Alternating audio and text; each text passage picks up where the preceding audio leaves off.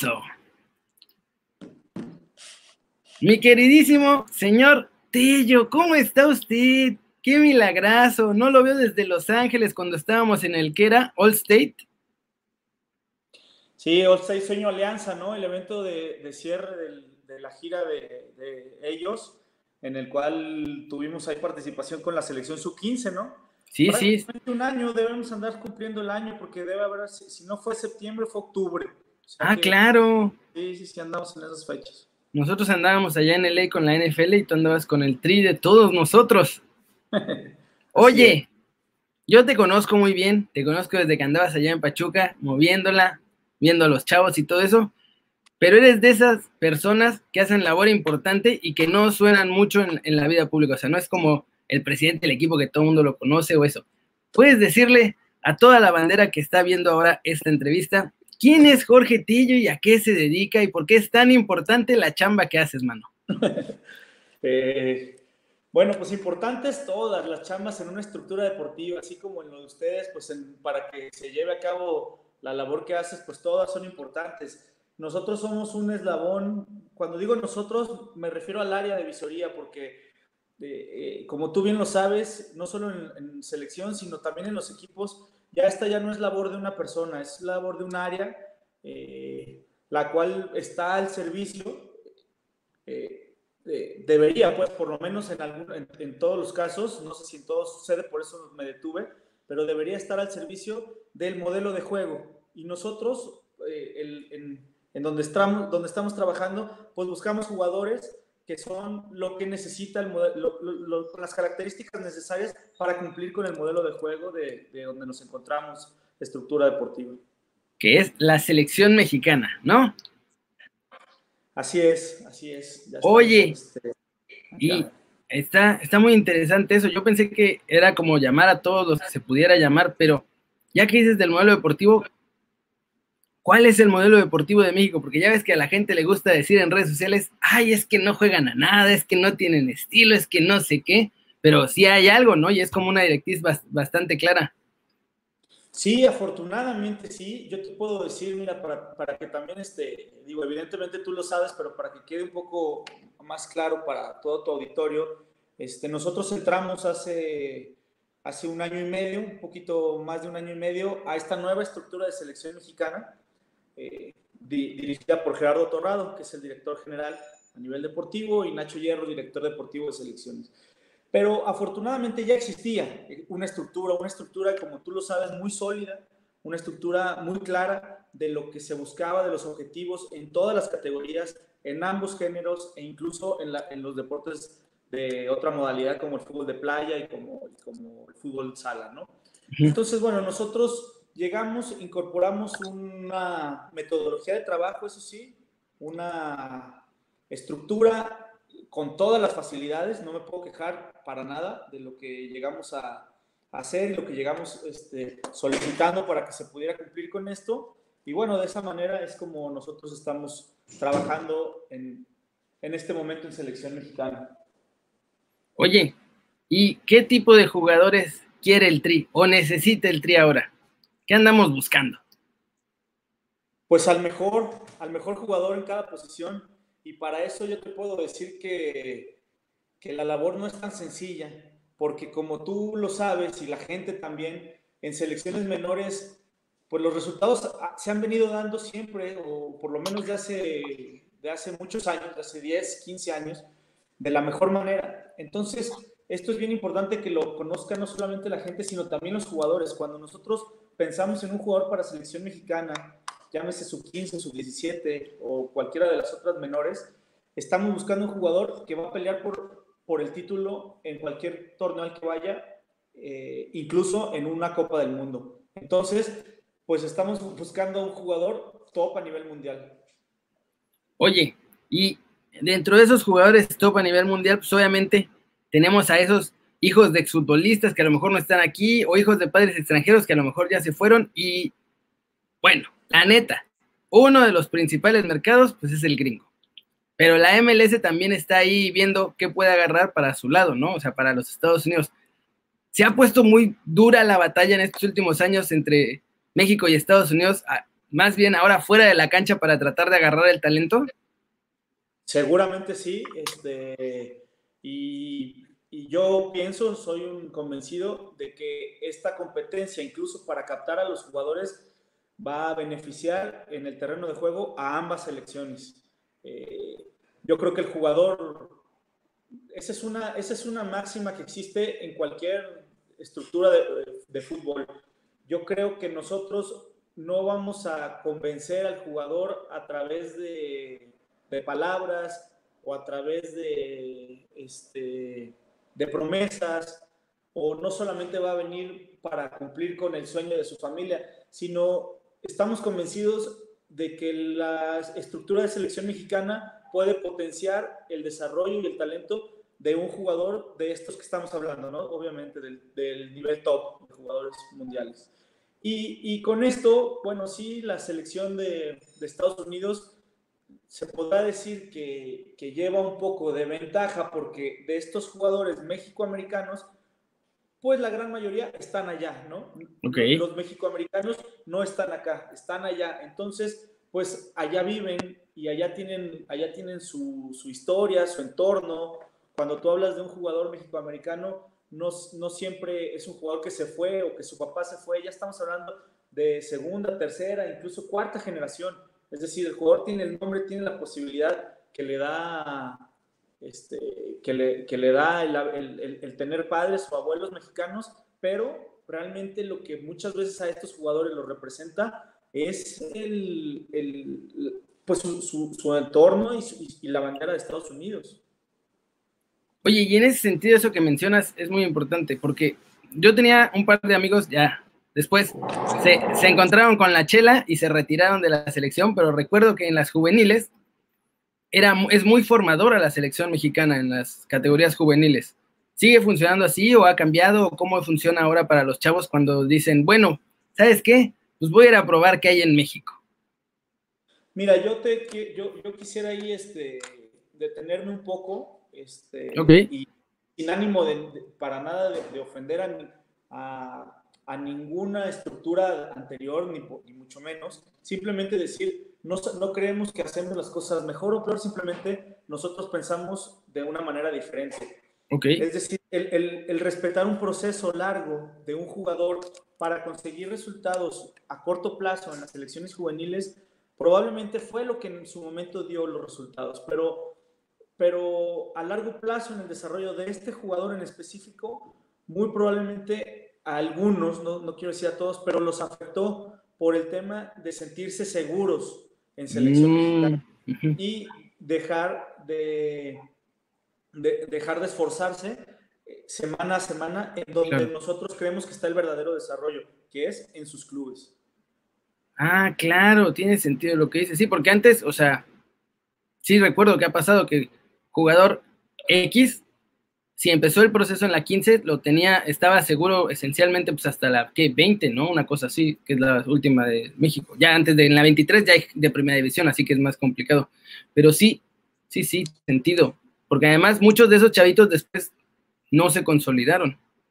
Sí, sí, así es. Digo, cada caso tendríamos, nos tendríamos que detener a analizarlo puntualmente, qué sucedió, eh, quién lo arropó, eh, de qué manera mentalmente, si el físico también hasta cierto punto no le dio. Es decir, hay muchos factores que pueden alterar el, el resultado que uno se imagina en un principio, pero bueno, a, a, grandes rasgos sí creemos y nosotros tenemos una, una línea muy marcada en, okay. en la cual para, para llegar a, a obtener los, los resultados, los triunfos a nivel internacional, creemos que antes tenemos que este, de, desarrollar una metodología para cumplir con este modelo de juego que te digo y antes todavía de esto tenemos que captar a los mejores jugadores. Y en la captación nosotros nos manejamos en, eh, también a grandes rasgos con una, con una máxima que, se, que, que dicta de esta manera, tener a los mejores jugadores en su mejor momento, en el pico de rendimiento para nuestros torneos más importantes. ¿Y qué, hace, ¿Y qué sucede con esto? Que haber sido el mejor por dos, tres años seguidos o haber sido el mejor en un proceso no te garantiza ser el mejor en el momento cúspide de nuestro, de, de, de, eh, del proceso que vivimos, eh, llámese Copa del Mundo o torneo calificatorio para esto. Sí, tiene sentido. Oye, y hablando ya, vamos a meternos más a los chavos, porque la gente, o sea, la gente, es que te digo que tienes una chamba complicada porque es una chamba en la que estás todo el tiempo y tienes que estar revisando no solo México, sino Estados Unidos y ya a estas alturas de la vida, hasta los rincones más arrinconados del mundo.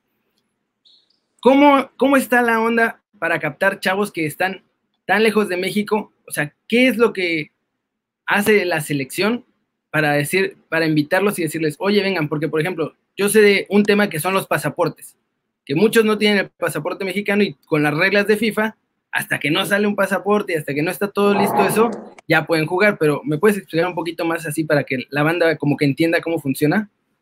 Sí, esto último que dices, eh, arrancaré por ahí, está cambiando, viene ahí una nueva, este, una, buena, una modificación a, esta, a este reglamento en el cual va a permitir que el jugador que jugó para una selección en, juveniles pasando un tiempo sin ser considerado por, por esta, pueda participar sin un cambio tan complicado a nivel de trámite como lo era antes o como lo es el día de hoy, ¿no? Este, bueno, esa es la situación por la cual pasa el jugador y esto también lo que permite es que el jugador, la verdad, se concentre en lo que realmente tiene que hacer, ¿no? En, en, jugar. su talento, en el desarrollo y en jugar fútbol en la cancha. Y luego nosotros, pues como, como arranqué la plática contigo en este momento, decirte que somos una estructura fuerte, sólida y además muy, eh, ¿cómo te puedo decir? Este, estamos en, todas, en, todos los lugares, pues, o sea, tenemos una presencia muy fuerte en México, en Estados Unidos eh, y, fuera de, y fuera del continente también. Entonces, somos, somos de esa manera, tenemos información continua de jugadores, como tú lo mencionabas, este, que nacieron aquí, se fueron, se están desarrollando en otro lugar y que, y que bueno, ahora, ahora también me gustaría este, mencionar algo aquí muy importante. No porque sea mexicano, tenga pasaporte y juegue en una liga, eh, sea de primero, de segundo, de tercer nivel, eh, va a ser llamado por selección mexicana. Y como te mencionaba hace un momento, el, ahora sí que eh, el, el, rango de jugador que estamos buscando es, es, muy alto. Sí, porque, o sea, sé que hay algunos chavitos, no sé, en Suiza o en Dinamarca, creo que hay otro par, y la gente de pronto como que se emociona. Digo, y es que es fácil emocionarse cuando entras a YouTube y ves un video de los highlights de un jugador y ves solo los highlights, ¿no? Porque pues dices, ah, hace todo bien, pero pues no, es que en el video solo sale lo que hace bien. ¿Cómo, cómo le hacen ustedes para seguir o para como ir tomando esas decisiones de, de qué, qué jugador sí alcanza a entrar o qué parámetros toman en cuenta, por así decirlo? Eh, pues todo, a nivel estadístico y a nivel información, sí tenemos como catalogadas. Lo, primero que hacemos, el primer filtro, se puede decir, para tampoco, como puede suceder, eh, perder tanto tiempo en, buscar tantos jugadores, tenemos que optimizar mucho los recursos que tenemos. Entonces sí tenemos catalogadas las, eh, las ligas del mundo y después pues los equipos por, por experiencia o, lo que nosotros podamos tener de información de cómo trabajan, si tienen una estructura clara, si han desarrollado últimamente jugadores que han llegado a ser este, jugadores importantes y trascendentes a nivel internacional, bueno, pues obviamente enfocamos ahí mucho más el, este, el seguimiento que le damos. Y después, por supuesto, ese tipo de highlights pues, pues no, no, no, nos sirven por lo mismo que tú estás mencionando. Entonces, pues tratamos de conseguir y por, por, lo regular lo logramos por uno o por otro canal, conseguimos material que básicamente lo que buscamos es partidos completos lo más reciente posible y a partir de eso empezamos a, a, pues, analizar y ver las características físicas, técnicas, tácticas del, del, jugador de manera individual, porque pues al final lo que nosotros evaluamos es, son las características individuales, no, no tanto al equipo. Sí, claro. Y bueno, ya me voy a meter a los chavochos, Tello. Te voy a preguntar por algunos jugadores. Si me puedes decir, me dices, y si no, pues también me dices, ¿sabes qué? Eso no lo podemos comentar ahorita porque estamos en Top Secret DEFCON 4 o una cosa así. Pero ahí te va, ahí te va ahora sí, las rudas. Los hermanos Flores, ¿Los tienes? ¿Cómo los tienes? ¿Qué les ves? Pues los hermanos Flores son eh, jugadores que, ¿qué te puedo decir? Pues cumplen con todo el perfil que nosotros buscamos en las tres, en las tres selecciones para las cuales ellos este, en este momento tienen participación con nosotros, ¿no? Son la sub-18, Marcelo y, este, y ellas en la 17 y en la, y en la 20. Entonces, bueno, son, obviamente son jugadores los tres muy importantes para nosotros, que sabemos que, que su desarrollo no ha dejado de, ir para arriba y que cuando vienen acá, bueno, además de que tienen un comportamiento ejemplar, eh, la verdad es que nos, nos hace un equipo mejor, ¿no? que es lo que nosotros buscamos en cada uno de los jugadores. Entonces, bueno, pues obviamente, como te repito, las decisiones en ese caso son personales y, o familiares, y bueno, estará en ellos, pero nosotros contamos con ellos eh, por completo para, para el futuro del fútbol mexicano. Eso, perfecto. Ahí va la siguiente. Va a ir subiendo en, en nivel, ¿eh? Alex Alcalá, este chavito que es como la sensación de YouTube, que muchos le dicen el Messi mexicano y un montón de cosas, que pues todavía está en Estados Unidos, está con el Stockton, me parece, y que ya entrenó con otros equipos en Europa, pero que todavía no puede fichar. ¿Cómo está la cosa ahí? Sí, con nosotros viene, eh, viene cuando tenemos concentración de su categoría. Eh, él, es 2005, entonces nosotros tenemos formadas selecciones, no solamente las que tienen torneo internacional como la 15, 17 y 20. Nosotros tenemos una categoría sub-15, tenemos una sub-16, 17, sub-18 y sub-20. Él participa con nosotros en la categoría sub-16. Eh, es decir, este, se puede decir que, que, va un año en medio de las, de, las que compiten en, el primer campeonato mundial juvenil, que es el sub-17. Pero bueno, pues él cada que viene cumple y, y, tiene también lo mismo, una gran actitud. Excelente. Y si está, pues obviamente es que lo consideran entre los mejores. Sí, desde luego, desde luego. Gran jugador y con un potencial enorme. Todavía yo creo que va a desarrollarse aún más. De un Wilke en Holanda, muchacho del Herenfen. Sí, muy buen jugador, un gran muchacho y yo, yo, yo creo, te podría decir que lo que a él para la recta final del Mundial, de la preparación previa al Mundial Sub-17, le jugó en contra fue yo, creo que fue que en el país donde él juega, en ese momento no estaban en una alta competencia. Entonces, cuando vino, aquí nosotros hicimos una concentración previa de 26 o 28 jugadores, me parece. No te, Sí, 26 y, y, un portero más. Este, y entonces, bueno, ahí también la, la, intención que teníamos nosotros es que todos en esta concentración larga, previa a la Copa del Mundo, este, pues no se sintieran seguros y, supieran que estaban en, competencia aún. Y este, bueno, pues de esa manera al final tuvo, que estar, tuvo que ser cortado de la lista final, pero es un jugador también muy importante para nosotros, categoría 2002. Este está un poco más ruda porque acaba de salir la noticia de que Chile lo convocó. Sebastián Soto. Sí, mira, de, de él que te puedo decir, es un jugador que a mí me gusta mucho.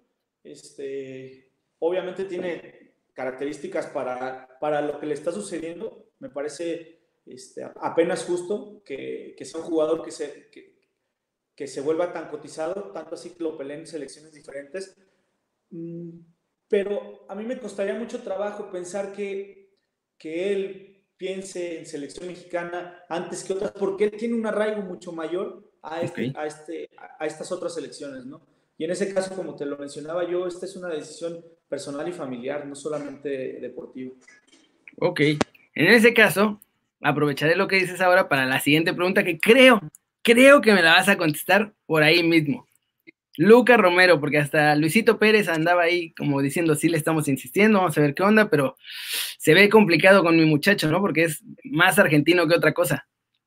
Sí, bueno, pues es un jugador que, que obviamente ha llamado la atención a nivel mundial tiene ya incluso récords de, participación en, en, una de las mejores ligas del mundo. Eh, nosotros pues lo conocemos por, por este tema profesional de, de buscar hablar y, presentar el proyecto a los mejores jugadores que puedan ser este, elegibles para la selección mexicana. Y encontramos en él y en su familia una gran apertura a escuchar el proyecto deportivo. Pero sí, aquí lo que también sucede pues, es que es un jugador muy joven que, que ha encontrado o que ha sido muy bien arropado en el grupo de selección argentina y en el que se cree, se siente muy identificado. Pero, pero bueno, la decisión obviamente puede, puede cambiar y, y, y, por el bien de él y por el bien del fútbol, lo mejor que puede suceder es que este jugador no se quede aquí, sino que siga creciendo y que se lo sigan peleando las selecciones que tengan que ir por él. Sí, claro. Ojalá se enoje con Argentina y venga a probar aunque sea. Oye, hay otros que ya están mucho más para acá. estos dos, Soto y, y Luca Romero, tienen pinta de que están más para allá. Pero hay otros que ya están más para acá, como Viniegra que estaba con Brasil y ya decidió venir con México y lo convocaron además, ¿no? ¿Cómo, cómo ves cómo está la situación ahí con mi chavo Vinegra? Y es un jugador que, que, que llama mucho la atención porque de pronto nosotros también tenemos muy claro, uno, lo que te comentaba en un principio, que son las características necesarias para cumplir nosotros con nuestro modelo de juego. Y otra, también tenemos claras eh, las, las debilidades que como mexicanos podemos llegar a tener a comparación de otros países. Y en este sentido, yo creo que él tiene características que, que a nosotros nos, nos, sería muy complicado encontrar en jugadores mexicanos de nacimiento y, con este, antecedentes familiares también de mexicanos. Entonces, por supuesto, nos interesa mucho. Eh, ya tuvimos una respuesta muy favorable de él y lo tendremos con nosotros en, las próximas convocatorias y bueno, este, esto no garantiza que él tiene un lugar seguro en selección mexicana, sino que tiene la oportunidad de, de venir, demostrar y ganarse, y ganarse este lugar. Y ahí te va la más difícil. Se llama Ricardito. Richard Ledesma, con el PCB, que dice que sí, que dice que no, que dice que no sé, que entonces sí, pero después no pasa nada. ¿Cómo está la situación con él? Porque además ya me machetearon todo el mundo a mí, porque yo sé que está ahí la cosa, pero como no se hace, ya todo el mundo me machetea a mí. Tú diles que sí, tú diles que sí, Kari, nomás no les digas cuándo, no te preocupes. Es lo que hago. Sí, yo te, yo te mantengo al tanto de todo. Perfecto. Este mira, no te contesto porque en este momento no hay ningún avance con respecto a, a, las pláticas con él. Entonces lo que te diga pues va a ser eh, como, lo, como lo hacemos siempre, vender humo nada más. Entonces no, no hay nada, no hay nada nuevo. Pero lo siguen teniendo considerado. Por supuesto. Ok, eso es importante. O sea, porque ya también salen cuentas de Twitter fantasmas que dicen, no, ya, lo ignoraron para siempre. Y como lo ignoraron para siempre, ahora en venganza se fue con Estados Unidos y cosas así. Y bueno, a ver, esta te la dejo a ti abierta. ¿Qué otros futbolistas así chavitos mexicanos con doble nacionalidad que estén fuera crees, en tu opinión? Digo, más allá de que vengan con el tri o no vayan a venir finalmente, porque como dices, pues, cada quien decide al final lo que le conviene más personalmente. ¿Qué chavitos tú destacarías? Hay algunos en MLS, hay otros en Europa. ¿Qué chavitos tú consideras que a, lo mejor ya aceptaron con el Tri, pero que están al nivel de la selección mexicana y que pueden darle a México mucho futuro. Sí, bueno, pues está el caso de Efraín, que es este, un caso ya conocido en, Galaxy, que también tendría la posibilidad de jugar este, con Estados Unidos y bueno, ha decidido jugar con nosotros y nos ha dado también, pues, eh, ya en este momento te puedo decir, alegrías importantes, ya dentro de un torneo internacional como lo fue una, semifinal en la Copa del Mundo. Entonces, jugadores de ese nivel, jugadores este, que vienen empujando también muy fuerte en, los equipos de allá, este, el hermano de Jonathan también, de Jonathan González, el jugador de Rayados, que es un jugador este, que tiene 16 años y también tiene un gran talento eh, y tiene una mentalidad completamente ganadora y sé que va a conseguir todos sus objetivos, ya sea con nosotros o donde él lo decida. Este, con esos jugadores que, que, bueno, existen también un par más de jugadores más chicos, un portero en, en San José, este, 14, 15 años, estoy hablando nosotros, desde esa edad ya los, ya los empezamos a, a tener en el, en el, mapa y en el radar, empezar a, a, considerarlos y que ellos también consideren a nuestro proyecto como, como una de las este, posibilidades más importantes de, de, crecer a nivel deportivo. Entonces, de esa manera, pues seguirán surgiendo todo el tiempo. ¿Y en Europa tienen algún otro prospecto interesante que a lo mejor no haya sonado mucho todavía? Este, pues no se me viene ahora a la, a la, cabeza uno así que te pueda decir, pero evidentemente existen, existen varios y, y yo creo que el próximo año verás en, en, las convocatorias un par jugadores que vengan de allá, en, las sub-17 y sub-20. Ya, ya vi que el Rambo ahí te está presionando, que a qué hora van a comer. Oye, ya vamos a ir cerrando y nada más un par de preguntitas más. Se están yendo ahora los chavos, muy chavos. No sé por qué, no sé cómo le hicieron, pero ya van dos o tres que se nos escapan, que se escapan de sus clubes y se van a Europa. Tú, la neta, ¿cómo lo ves desde la perspectiva que tienes de visor y de toda la experiencia que tuviste con Pachuca? ¿Está bien? ¿Es mejor que se vayan y se formen en Europa? ¿Es mejor que se queden a este famoso proceso del que todo el mundo habla? tú viendo la experiencia con los jugadores que has seguido ya en la selección, que están en Europa o en la MLS, contra los que están en México, ¿dónde crees que es mejor que terminen de formarse?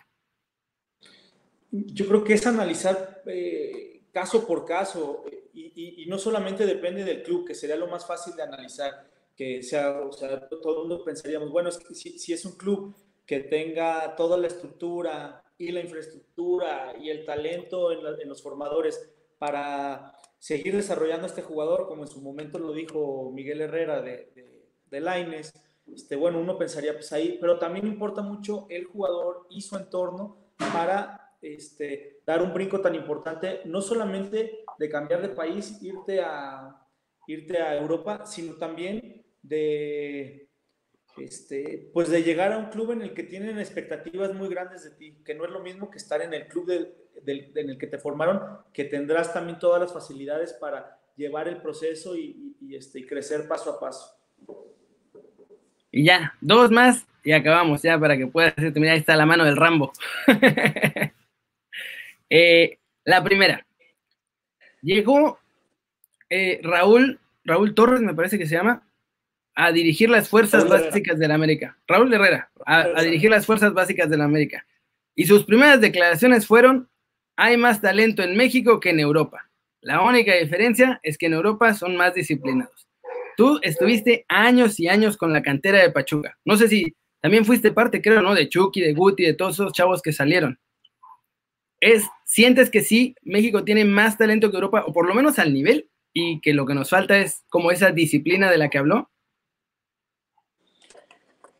Pues no, no vi el, contexto con el cual lo, mencionó, solo leí el, encabezado, por ahí en, alguna, en, redes sociales sí lo leí, este, tuve el gusto ya de platicar con él, es una persona que viene con credenciales suficientes como para, como para tomar en cuenta de manera muy seria sus comentarios, evidentemente le falta conocer mucho más el, el fútbol mexicano a nivel competencia, y la infraestructura de todos los clubes este, en este momento pues viene llegando y llega un club muy importante que tienen además en este momento yo te sin, sin temor a equivocarme te aseguro que tienen este, grupos de jugadores en cada categoría que darán mucho de qué hablar los próximos 10 años. Uf. Eh, no es que mucho más, porque lo, lo hicieron muy bien. Este, la gestión de, de, Alfredo fue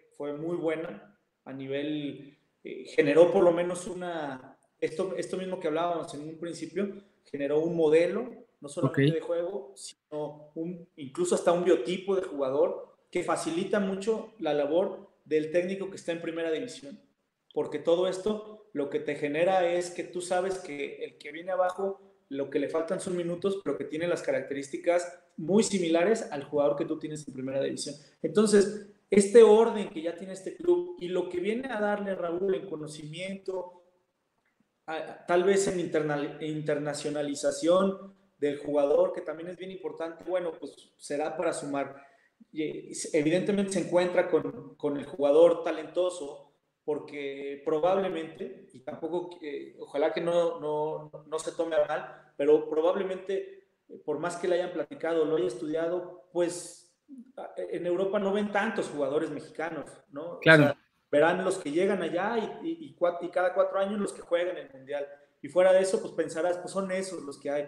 Pero para llegar a una lista de 23 cada cuatro años, pues tú ya sabes lo que, lo que, lo que viene detrás, cuántos jugadores se quedan muy, los que se quedan fuera de esa lista son jugadores que están muy cerca de ese nivel. Entonces, eh, llegar y encontrarte eh, talento a, este, a granel, pues es lo que probablemente lo impactó tanto. Y después, bueno, pues la disciplina y la mentalidad para llegar a triunfar allá, yo no lo tomo como una crítica de un extranjero que viene a hablar de mi país, sino lo tomo como una realidad. O sea, sí, sí, sí es cierto que al jugador mexicano muchas veces le ha faltado, le ha faltado esta disciplina y, y, no es, y, no es representativa del fútbol, es más representativa del país, porque también en, en otras disciplinas, en el periodismo, por, por, por, decirla, y no es casualidad que te lo mencione, este, eh, también les falta disciplina y también les falta, este, no sé, preparación, también les falta este, competencia, y, bueno, otras iguales en la construcción, todas, ¿no? Pero, sí. pero no quería quedarme sin, sin, sin tirarles la rayita también a ustedes los periodistas. Qué llevado. Pero sí, la verdad, digo, en los futbolistas se nota, ni siquiera siento que sea una indisciplina y que sean unos indisciplinados. Yo siento más bien que es la idea, por lo menos que tiene el mexicano, de que con el puro talento la vas a armar. Entonces que te la puedes pachangar y que con talento la vas a sacar. Creo yo que eso es como, y es como dices del mexicano, no tanto de el futbolista en particular. Pero esta misma competencia que existe ahora en, los clubes, este, no solamente interna, sino, sino en, la liga mexicana, porque muchos hablarán, hablarán o hablaremos siempre de, Chivas, América, Pachuca, este, Pumas y, otros. Yo te puedo decir que cada uno de los clubes que, que este, que forman la, la, estructura profesional del fútbol mexicano están trabajando eh, pues con, con, con, lo que tienen, pero de la mejor manera. Y a nivel individual eso nos da frutos a todos, pero también a nivel general les da una mayor competencia al jugador y no lo deja descansar. Esto que decimos, pues les falta disciplina, sí, pero nosotros se, los decimos desde los clubes, no solo ahora en selección, te, falta disciplina. Si no le metes disciplina, te van a quitar tu lugar. Antes probablemente esto que tú le decías no le iba a quitar su lugar. Te hablo antes, no hace tres, hace 20 años, hace 10, 15 años. El jugador que tenía talento, con eso le iba a alcanzar. Hoy al jugador que no trabaja más que los demás, no le alcanza porque los demás están muy cerca en talento y a lo mejor solamente les falta un poquito la oportunidad y en el momento que afloja el que está arriba, este le quita el lugar y no lo vuelves a ver, no le ves ni el polo. Entonces, cada vez es menos esta, o, se puede decir más, perdón, a lo mejor me equivoqué, cada vez es más el jugador que tiene todas estas cosas que pensaríamos que les hacen falta para triunfar. Sí, eso es verdad. Y es que, pues, sí, o sea, te alentas un mes y ya el que está atrás, si no se alentó, te quita la chamba.